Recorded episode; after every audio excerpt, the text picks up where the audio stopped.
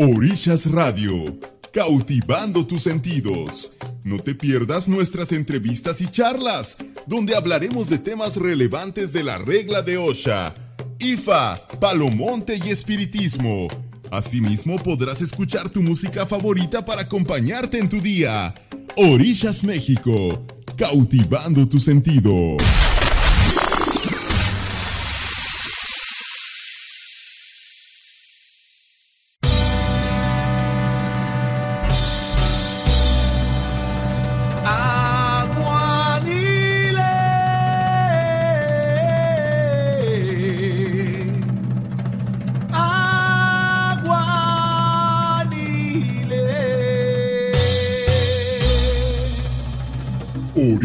Radio, cautivando tus sentidos, presenta Santería desde cero con Arturo Ruán. De la manera más sencilla y práctica, Arturo nos hablará acerca de la santería y lo que esta creencia conlleva. ¡Comenzamos!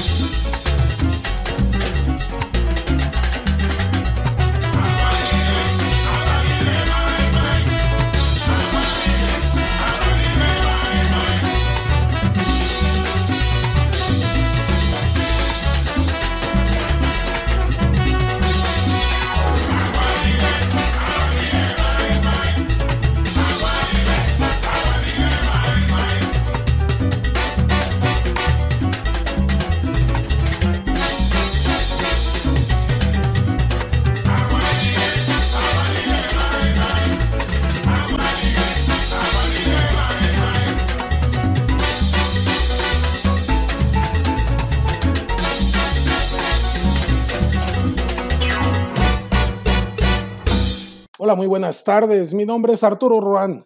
Un gusto saludarles. Eh, bueno, pues acaban de escuchar a Marc Anthony con Aguanile, una canción eh, muy, muy representativa de la religión, muy conocida. Bueno, mi nombre es Arturo Ruan, Oni Shango, Opa y Bote. Sí, eh, tengo coronado Shango desde hace 15 años. Es un gusto estar con ustedes.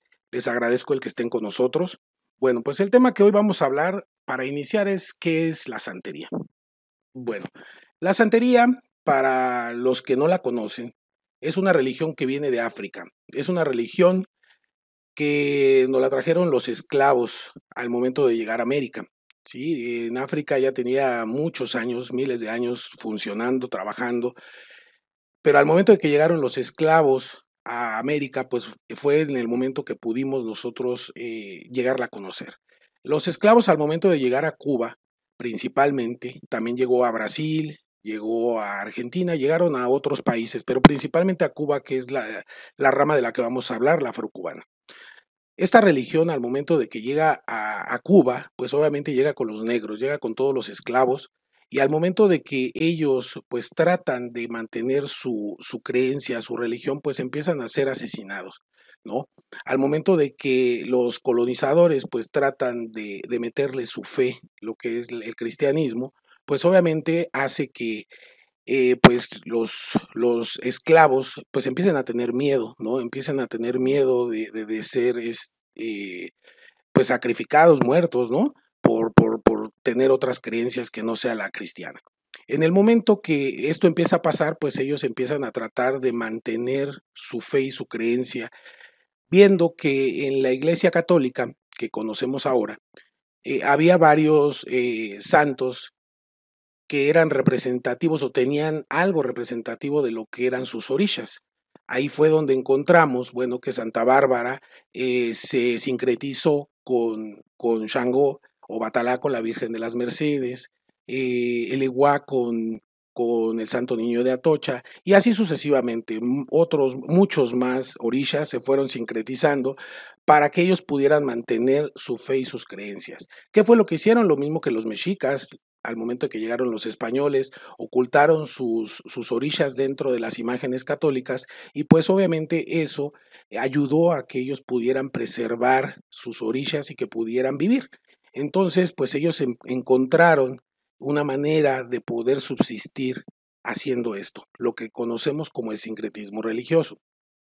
Ahorita hay mucha gente que obviamente está en contra del sincretismo religioso, ¿no? Que esto no es la ocha, esto no es lo yoruba, pero a final de cuentas fue lo que los esclavos empezaron a realizar, empezaron a hacer para poder subsistir. Entonces no podemos negarlo, no podemos decir que el sincretismo religioso no existe, pero en eso ahondaremos en otro programa totalmente a profundidad.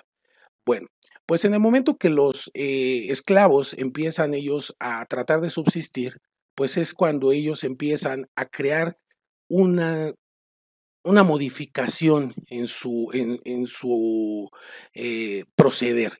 Normalmente uno, eh, quien era Yoruba, ¿no? Ellos eh, tenían sus, sus, sus orillas de pata y cabeza. Aquí, ¿qué quiere decir pata y cabeza? Pata y cabeza estamos hablando que es el Eguá y su ángel de la guarda que ellos tenían. Un ejemplo, si eran hijos de Shango, tenían solamente a Eguá y a Shango. Entonces ellos para poder subsistir, lo que ellos empezaron a hacer fue recibir otros orillas que no eran los que ellos tenían. Un ejemplo, eh, a decir, hijo de Shango, recibía Yemayá, recibía Obatalá, recibía cualquier otro orilla que se pudiera eh, recibir, valga la redundancia. Y obviamente, pues esto hacía que, que obviamente tuvieran otros orillas. Ya algunos eh, eh, religiosos de renombre, pues empezaron a crear lo que para nosotros hoy conocemos como la regla de Ocha.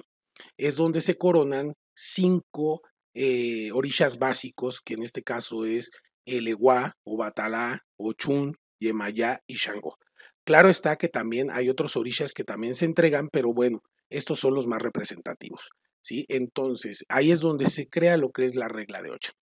Entonces empiezan a crearse ya eh, barrancones donde ellos empezaban a hacer sus ceremonias y todo lo que tenían eh, previsto para poder subsistir en cuestión de la religión. Al momento de que empieza a abolirse la esclavitud dentro de Cuba y aparte que empezó a haber libertades dentro de los mismos esclavos con, los, con sus eh, dueños, entonces fue cuando empezaron a hacer ya sus fiestas tal cual como las conocemos ahora. Claro, con algunas prohibiciones y todo lo que conlleva el no poder ejercer de manera libre su religión. Pero a final de cuentas ya eran libres, ellos como personas.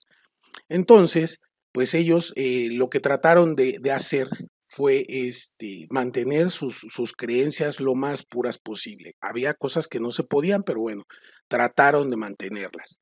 Entonces hubo modificaciones, tal cual como son los yorubas en África, pues obviamente nuestra religión no es. Ya es una adaptación, por lo cual para nosotros se llama regla de ocho. ¿sí?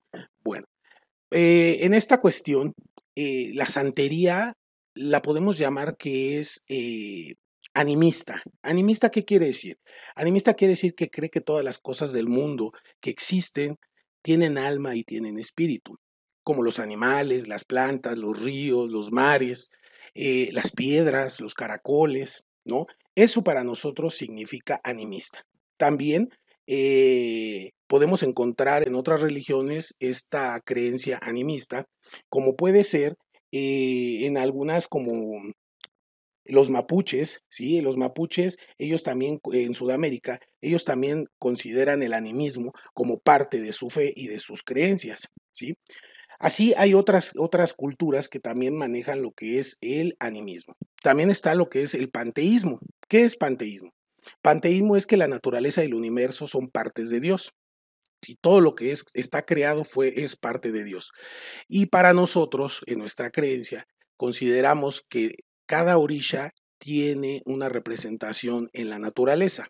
¿Sí? Un ejemplo, Ochun con el río, Yemayá con el mar, eh, Obatala con la loma, ¿sí? Eh, Argayú con el volcán, que bueno, ahí hay un detalle que más adelante hablaremos, eh, ya que obviamente en África y en Cuba, pues obviamente no hay volcanes, ¿no? Pero bueno, se considera que va representado por el volcán.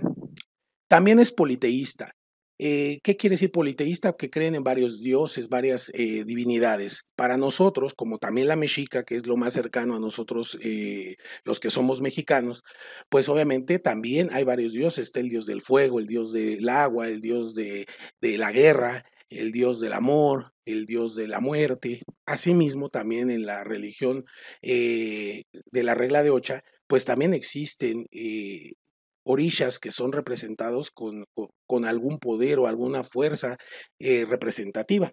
¿sí? Eh, para nosotros, eh, la religión de la regla de Ocha, pues obviamente creemos en más de 200 orillas. Claro está que muchos se ha perdido su, su el conocimiento de ellos se ha perdido, cómo se consagran, pero a final de cuentas hay muchos orillas que todavía subsisten y que todavía se entregan en Cuba y en otros países. Un ejemplo de ello, pues bueno, pues está eh, Babaluayé de la corriente Arara, pues obviamente es el santo de las enfermedades, lo conocemos como Azojano, representado y sincretizado como San Lázaro. Bueno, pues es un orilla que a final de cuentas tal cual Yoruba no es, pero bueno, pertenece a este grupo de orishas que todos veneramos en, toda, en, todo, en todo lo que es eh, Cuba, México, eh, Argentina, es venerado este orisha. Y así podemos encontrar otros orishas que también no, no son tan sonados, pero que obviamente existen, ¿no? Y que no debemos de perder. Eso es algo que tenemos que tratar nosotros los que creemos en la regla de Ocha, tratar de recuperarlo y tratar de mantenerlo vigente. ¿sí? Los voy a dejar con otra canción. Es una canción eh, también muy representativa de la, de la regla de Ocha. Esta canción es de Fruco y los Tesos y viene en el álbum de Fruco el Bueno Ayunando. Se lanzó en 1973 y se llama Mosaico Santero. Espero que les guste.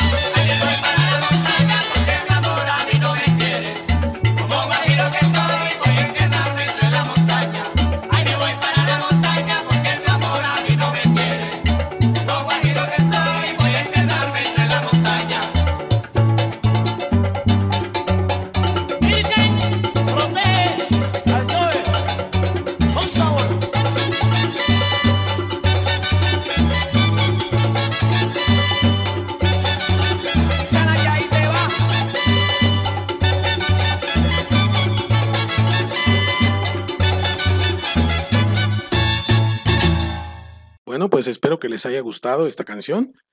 Eh, continuamos un poquito con lo que es eh, la santería.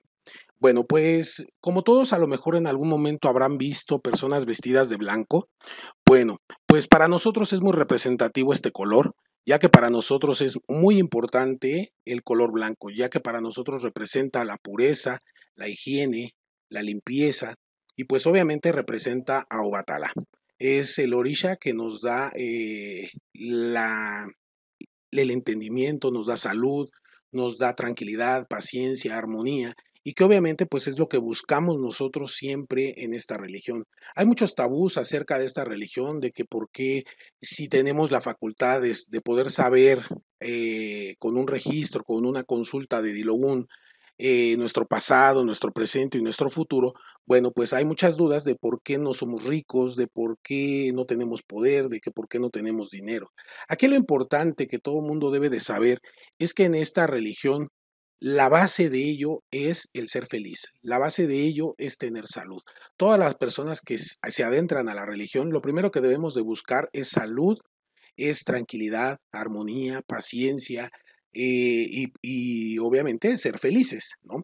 Lamentablemente muchas personas pues eh, confunden que esta religión y pues quieren estar haciendo cosas negativas con ella o quieren estar, estar protegidos eh, con la religión para poder hacer cosas negativas. Pero no es así.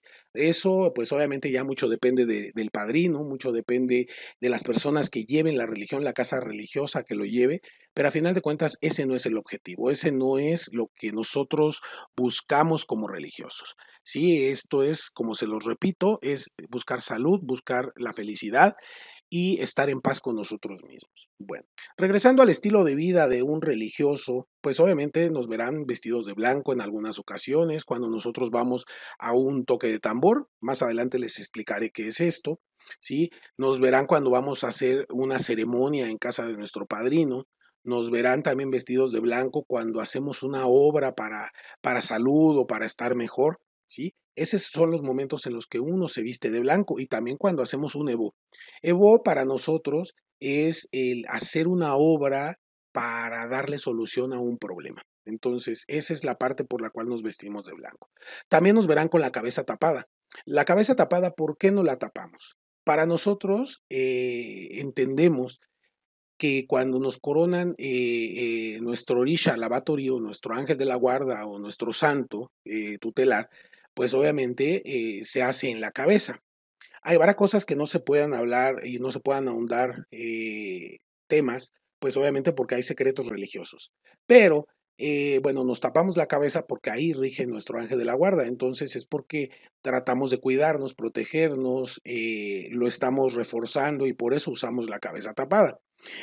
También verán que traemos en ocasiones collares, collares de diferentes colores con cuentas de, de, Shakira o Shakirón y obviamente estos collares pues tienen representación, no es nada más un, un, colguije, ¿no? Como a ver, lo mejor muchas personas piensan que son o que se los ponen pensando que, que con eso van a poder darle solución a sus problemas. Y no es así. Todos los collares que nosotros portamos están consagrados al orilla que representa su color. Como ustedes eh, eh, notarán, verán el collar rojo con negro representa a el el collar blanco ya sea con tonos rojos, verdes, eh, de diferentes colores, pero principalmente el blanco. Ese es el collar de, Obatalá.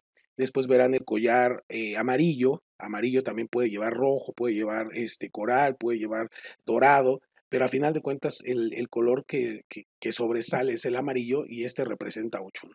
También está el collar azul, que representa a Yemayá, también lo verán con ciertas tonalidades diferentes, pero a final de cuentas representa a Yemayá.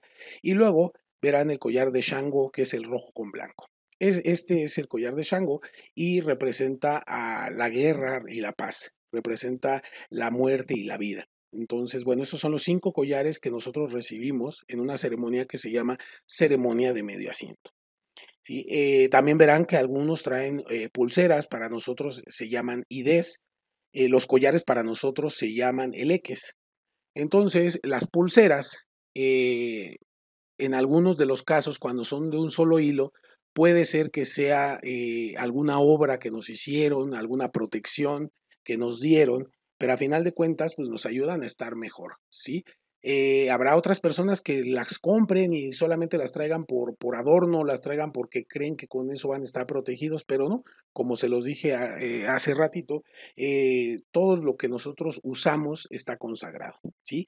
También verán que nosotros tenemos cierto respeto o, mucho respeto hacia lo que son nuestros orillas. Habrá gente que los tenga, habrá gente que no, pero estos orillas para nosotros son sagrados. Entonces, eh, hay personas que empiezan en la religión recibiendo a El Eguá.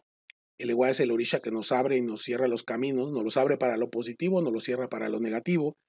También está este, los guerreros, los guerreros que es Ogun o Chosi, ¿sí? estos, estos dos eh, santos guerreros orishas guerreros estos, eh, Ogun nos protege de los accidentes, nos ayuda a que tengamos trabajo, ¿sí? nos, nos aleja de la tragedia, de los problemas, de las dificultades.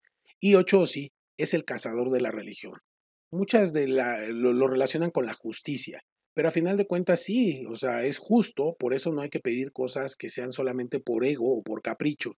Sí, a él hay que pedirle cosas que para nosotros sabemos que son justas. Y asimismo es el cazador de la religión, entonces hay que pedirle que nos case cosas positivas y cosas buenas para nosotros.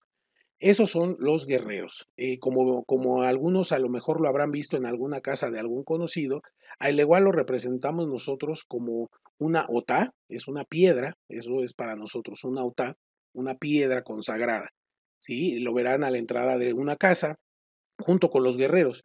Los guerreros es un caldero eh, de hierro con ciertas herramientas y otra, otra, otra piedra consagrada, y la de Ochosi. Ahí residen dos, dos orillas que nos ayudan a guerrear por nosotros para que nosotros estemos mejor, para que nosotros tengamos vencimiento hacia nuestras, en nuestra vida y podamos conseguir muchas cosas positivas. ¿sí? También ya los que en su momento recibieron mano de Orula también tendrán, esto lo hace el Babalao, en el programa eh, de las nueve ustedes conocerán un poco más de IFA y ahí mismo se hablará de Orula y se, se hablará de la ceremonia que ellos realizan. Pero no quiero dejar de, comentarlo. También podrán encontrar a Orula. Orula está en, un, en, una, en una soperita de madera adornada colores verde y amarillo. Y bueno, ahí reside Orula. Y en una copita de metal está Osu.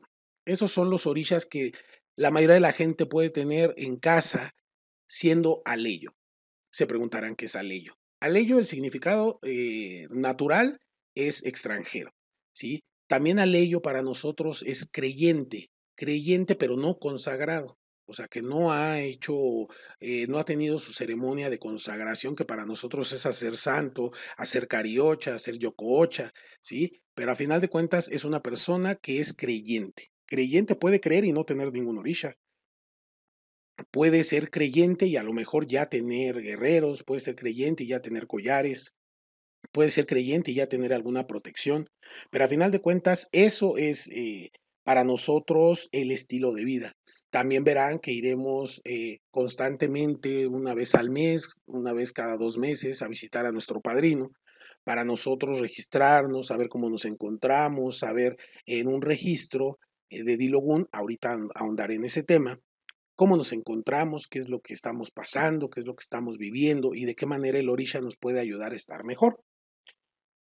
Ahorita les comenté lo que son las otas. Otas para nosotros son las piedras. Quiero ahondar en este tema para que conozcamos un poquito por qué una piedra, por qué nosotros veneramos una piedra. Se tiene la creencia en la religión yoruba y, en la regla de Ocha, que para nosotros ya es esta, esta modificación que se hizo, que en, aquellos tiempos, cuando apenas empezaba esto a tener eh, divinidades, eh, todos los fallecidos de cada casa de estas culturas, de Benin, de, de, África principalmente, ¿sí?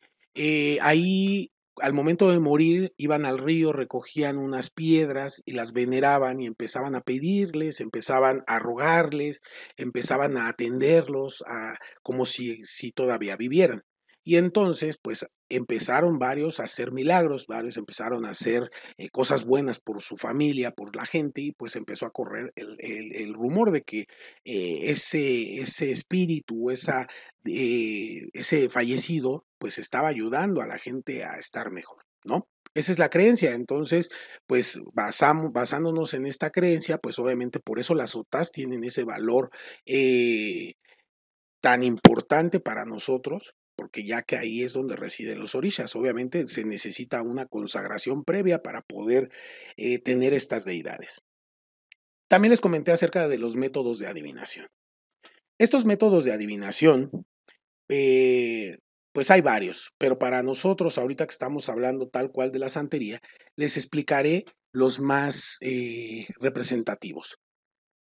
Están el Dilogún y está el Ecuele. Esto ahorita les, les daré eh, la diferencia de cada uno. El dilogún, el dilogún solamente lo tira el santero o el babaloche, ¿sí? Eh, este, este es un, un, juego de caracoles que nació con el orisha, ¿sí? Y es la boca del santo. Para nosotros tenemos la creencia de que por medio de los caracoles el orisha nos habla, el orisha nos dice cómo nos encontramos. La gente que no se ha registrado no piense que el caracol nos habla, nos dice, no, el caracol tiene un, sistema de adivinación, una caída, eh, donde los caracoles hay unos que hablan, hay otros que no, y nos dan un signo, un ordun. Y este ordun eh, nos, nos dice cómo nos encontramos, qué es lo que estamos viviendo, qué es lo que estamos pasando, para que nosotros eh, podamos encontrar una solución a nuestro problema. Claro está que el santero o la santera que nos está eh, consultando, pues obviamente tiene el pleno conocimiento para saber cómo darle solución a este problema. Muchas de las personas me preguntan, bueno, eh, yo vengo a lo mejor a registrarme porque mi problema es una cuestión legal. Y el orisha no toca ese tema el orisha toca el tema de que a lo mejor eh, la persona tiene problemas de inseguridades, tiene problemas de confianza en sí mismo, ¿no? Eh, malas decisiones que ha tomado en su vida y obviamente eso le va creando problemas y dificultades en su vida general. Entonces es nuestro deber como, como religiosos y como eh, personas que estamos consultando a la persona que vino a nuestra casa, pues también saber interpretar de manera correcta. Entonces la persona nos va a decir, oye, pero es que yo tengo un problema legal y aquí no me está diciendo esto el EWA, ¿no? Ah, Bueno, entonces tenemos que rascarle un poquito más, interpretar de manera correcta para nosotros decirle, ah, mira, es que este problema que estás viviendo de tomar malas decisiones te llevó a que tengas este problema legal. Y obviamente así vamos ahondando en, en el problema y vamos rascándole más información al mismo Ordun y nos va a dar el motivo por el cual está viviendo esta situación. Y ya con eso buscamos la solución a su problema por medio de alguna obra, de alguna ofrenda, o algo que se le pueda dar al orisha para que pueda ayudarle a vencer esta dificultad o este problema. En el caso de los babalaos, ellos consultan con Ecuele. Es una cadenita que trae como unos circulitos, unos cocos, eh, cáscaras de coco o cualquier otro material, donde ellos tiran eh, la cadena en un tablero y sacan igual orduns para poder interpretarlo. Ahí el orisha que nos habla es Orula. ¿sí? En los caracoles, principalmente el santo que nos habla es el igual. Entonces, pues es la manera en la que nosotros podemos ahondar en la información. Hay otro sistema de adivinación que se llama, eh, bueno, que es con coco, que es un sistema de adivinación de Adiatoto y nosotros lo conocemos como Viague, sistema de adivinación del Viague. Y bueno, hay una historia donde el padre le enseña a, su hijo a, este, a tirar el coco, ¿sí? Y obviamente pues nadie le quería, eh, nadie quería aprenderlo, nadie quería aprenderlo. Y obviamente pues eh, el padre muere y al momento de que muere pues obviamente el hijo quiere recuperar todo lo que sus otros hermanos le robaron y le quitaron. Entonces va y acude con el rey y se entera que su hijo está, está muy enfermo. Entonces, este, trata de, de ayudarlo y todo, y entonces él tiene una visión de su padre y entonces es cuando su padre le dice cómo, cómo, cómo interpretar el coco, le dice cómo darle solución a, los problemas. Y entonces él le dice, si yo te digo eh, cuál es el problema y cómo lo podemos solucionar, tú vas a creer en mí. Y entonces es cuando el rey se da cuenta que era la verdad y él recupera todo lo que él había perdido. ¿no? Entonces, esa es la parte donde se, en un pataquí se representa la, cómo nace eh, la tirada del coco, ¿no? Entonces, eh, eso más adelante lo ahondaremos, platicaremos un poquito más de, lo que son este, los métodos de adivinación, profundizaremos un poco más, pero este es un poquito un adelanto para que vayan conociendo lo que es eh, la regla de ocha, vayan conociendo nuestras creencias, vayan conociendo un poquito más de nosotros que no haya eh, otro, otro de los tabús que también tenemos es eh, que nosotros eh, tenemos pacto con el diablo, que nosotros somos satánicos, que nosotros hacemos daño, que nosotros estamos dañando a las personas, ¿no? Por, principalmente por el sacrificio animal. Pero bueno, vayamos adentrándonos un poquito más al tema, como se los digo en, este programa, hablaremos más a profundidad en otros programas, pero ahorita les quiero dar como una empapadita de todo lo que, de lo que es nuestra religión. ¿sí? Eh, nosotros, como, como religiosos, pues obviamente lo que tratamos es de, de, estar bien y estar mejor. Para todos nosotros, eh, y creo que todo, en la mayoría de las religiones en algún momento hubo sacrificios animales. Como ustedes recordarán, los mexicas, toltecas, zapotecas, pues obviamente hacían sacrificios y eran humanos, ¿no? Si nos vamos a otros países, pues obviamente también había sacrificio eh, humano, ¿no? Aquí para nosotros es el sacrificio animal. El sacrificio animal para nosotros es una vida que, que, que se da para que nosotros recibamos un bien y podamos nosotros darle solución a nuestros problemas. No, no siempre se da eh, animales, eso que quede claro. O sea, para nosotros, desde un registro, nosotros empezamos preguntando si con una vela, un vaso con agua y platicar con el orisha, con eso podemos darle solución a nuestro problema. Ustedes dirán, ¿cómo un vaso con agua y una vela puede solucionar un problema no sé, de cárcel, un problema de, de salud, un problema económico, laboral. Pues sí, pues sí, un, un, un, una vela y un vaso con agua pueden hacer a veces maravillas y pueden darle solución a, problemas que a veces creemos imposibles de solucionar. Después de ahí, si eso no, no lo toma o no lo, no, no, lo, no lo agarra el santo, pues obviamente de ahí vienen las ofrendas, viene lo que para nosotros son adimus, estos adimus eh, pueden ser frutas, pueden ser flores, pueden ser este, obsequios de algún tipo, ¿sí?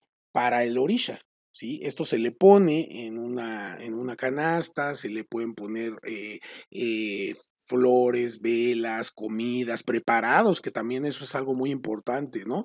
Algo que preparemos con nuestras propias manos para, para que el orisha lo, lo, lo, ensalcemos, lo congraciemos y, diga, y él diga, bueno, voy a ayudarle por este, por este sacrificio que está haciendo. Eso es algo importante, el sacrificio.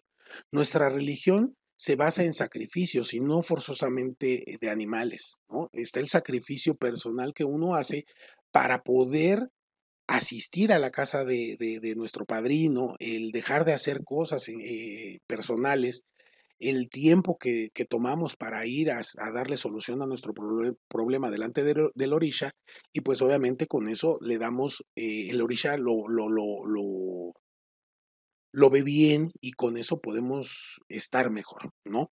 Entonces el sacrificio es muy importante. Para todo lo que hacemos hay un sacrificio, sacrificio económico, sacrificio de tiempo, sacrificio eh, de, dejar a veces eh, de ver a nuestra familia por hacer una obra, por, por ir a visitar a nuestro padrino y visitar a Lorisha, ¿no? Es un sacrificio, ¿no? Entonces, bueno, esto es algo eh, a grandes rasgos de lo que es nuestra religión. Espero que, que, más adelante puedan estar con nosotros. Es nuestro primer programa. A lo mejor habrá algunos errores, algunas fallas técnicas, eh, como a lo mejor también podrá haber nerviosismo por parte mía y de algún otro de nuestros compañeros. Pero aquí la finalidad es que ustedes eh, se vayan satisfechos con el producto que nosotros les estamos ofreciendo. En este caso, lo mío es la, santería, lo mío es la religión, y pues yo les estaré hablando acerca de estos temas. Quiero que, que nos conozcan un poco más, que pierdan esos tabús que nos han creado la misma sociedad y quiero dignificar nuestra religión, eh, poner yo mi granito de arena para que nuestra religión deje de ser mal vista, se vea como cualquier otra religión, ¿sí? Que está a favor de ser mejores personas, que se den cuenta que nosotros no somos eh, adoradores de Satán y del diablo y todo esto, no, nosotros tenemos orillas y los orillas para nosotros tienen un significado para una evolución personal. Creemos en un Dios, sí, también creemos en un Dios. Para nosotros existe un Dios que se llama Olodumare, eh, dividido en tres partes, que es Olorun, Olodumare y Olofin, sí. Eh, más adelante les explicaré también acerca de ellos. Pero también creemos en un Dios, que, lo, que, que un Dios supremo, y tenemos divinidades que cada una hace diferentes acciones para que nosotros logremos nuestros objetivos y podamos ser, podamos ser mejores personas. Esa es eh, la finalidad de este programa y espero que podamos eh, contar con su presencia más adelante, podamos eh, tener en algún momento cierta interacción con ustedes. Quiero agradecer a las personas de Facebook, a las personas de TikTok, a las personas de Instagram. ¿Sí? y de podcast que nos han estado escuchando y que sigan este, dándonos sus comentarios, dándonos sus opiniones acerca de lo que, de lo que estamos haciendo y si es de su agrado para poder este, continuar de esta manera. Eh, por mi parte sería todo, les agradezco muchísimo por su tiempo, eh, esperamos que eh, sigan escuchándonos, a las nueve de la noche estará el padrino Adolfo Gómez y Cami Gundá hablando de lo que es IFA. Y pues bueno, no me queda nada más que agradecerle y que tengan excelente noche. Muchas gracias. No te pierdas el próximo domingo a las 7 de la noche. Santería desde cero. Con Arturo Ruán. Orillas Radio. Cautivando tus sentidos. Tierra no te muevas. Estás escuchando Orillas Radio, cautivando tus sentidos. Sigue escuchando la mejor programación y la mejor música, solo por Orillas Radio, cautivando tus sentidos.